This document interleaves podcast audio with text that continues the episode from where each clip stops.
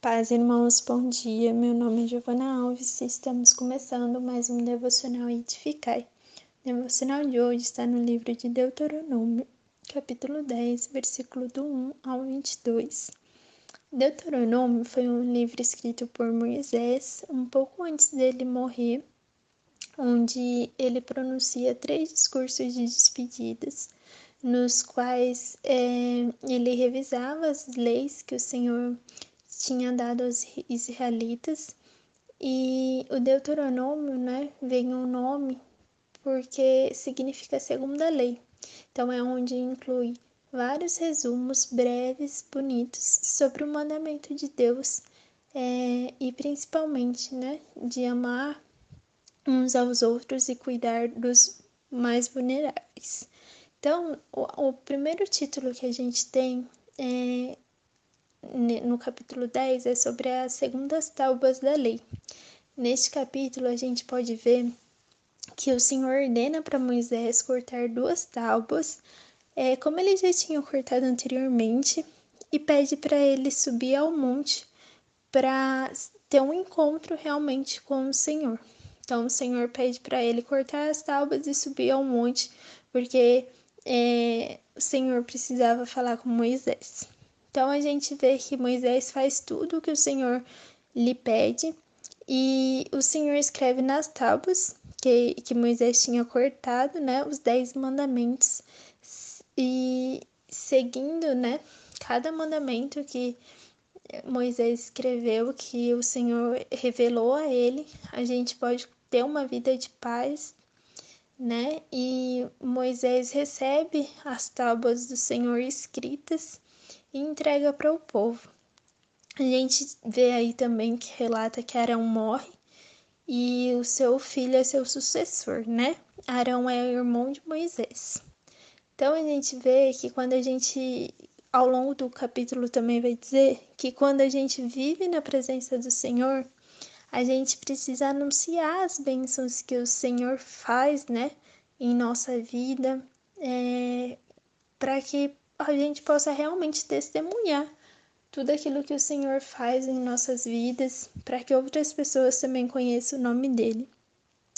Então, Moisés fica 40 dias e 40 noites no monte, e depois disso ele ouve o Senhor, né, dizendo para conduzir o povo até a terra prometida.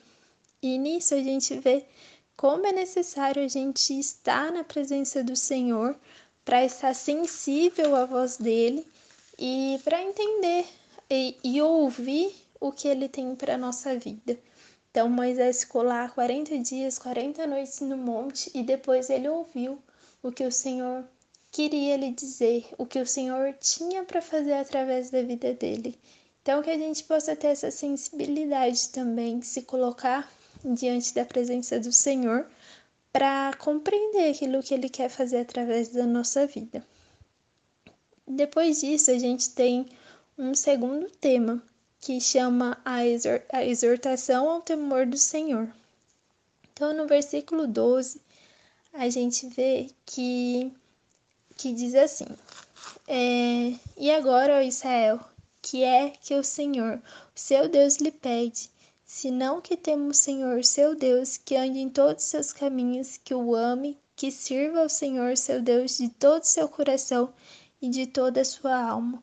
Então a gente precisa amar e servir a Deus de todo o nosso coração, com todas as nossas forças e com a nossa alma mesmo, que a gente possa entregar tudo que a gente tem ao Senhor. E o Senhor é o único, é o Rei dos Reis. Vai falar assim, né, que ele é um, o maior, né, de tudo, assim, ele é o criador de todas as coisas. Então, que a gente possa sempre exaltar o nome dele.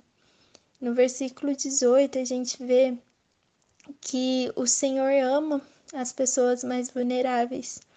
Então, ele nos ensina a amar também. É, Deus defende a causa do órfão, da viúva, ama o estrangeiro, né? E ele nos ensina a fazer isso também. Então, que a gente possa amar os estrangeiros, os órfãos, as viúvas e, e cuidar realmente deles, amar os, as pessoas vulneráveis. e ao longo do capítulo também vai nos ensinar que o nosso que o motivo do nosso louvor, da nossa adoração precisa ser o Senhor nas nossas vidas. E tem uma frase que diz assim: é, Nenhum indivíduo e nenhuma comunidade são tão pobres que não tenha nada para dar. No reino de Deus, a nossa pequena semente é lançada e se multiplica pelo seu poder. Então, né, isso tem muito relação com o que a gente viu neste capítulo, que, que é entender que em todo lugar que a gente for, as pessoas podem contribuir com algo em nossa vida. Então a gente precisa, às vezes Deus vai usar a vida das pessoas para nos abençoar, para falar conosco.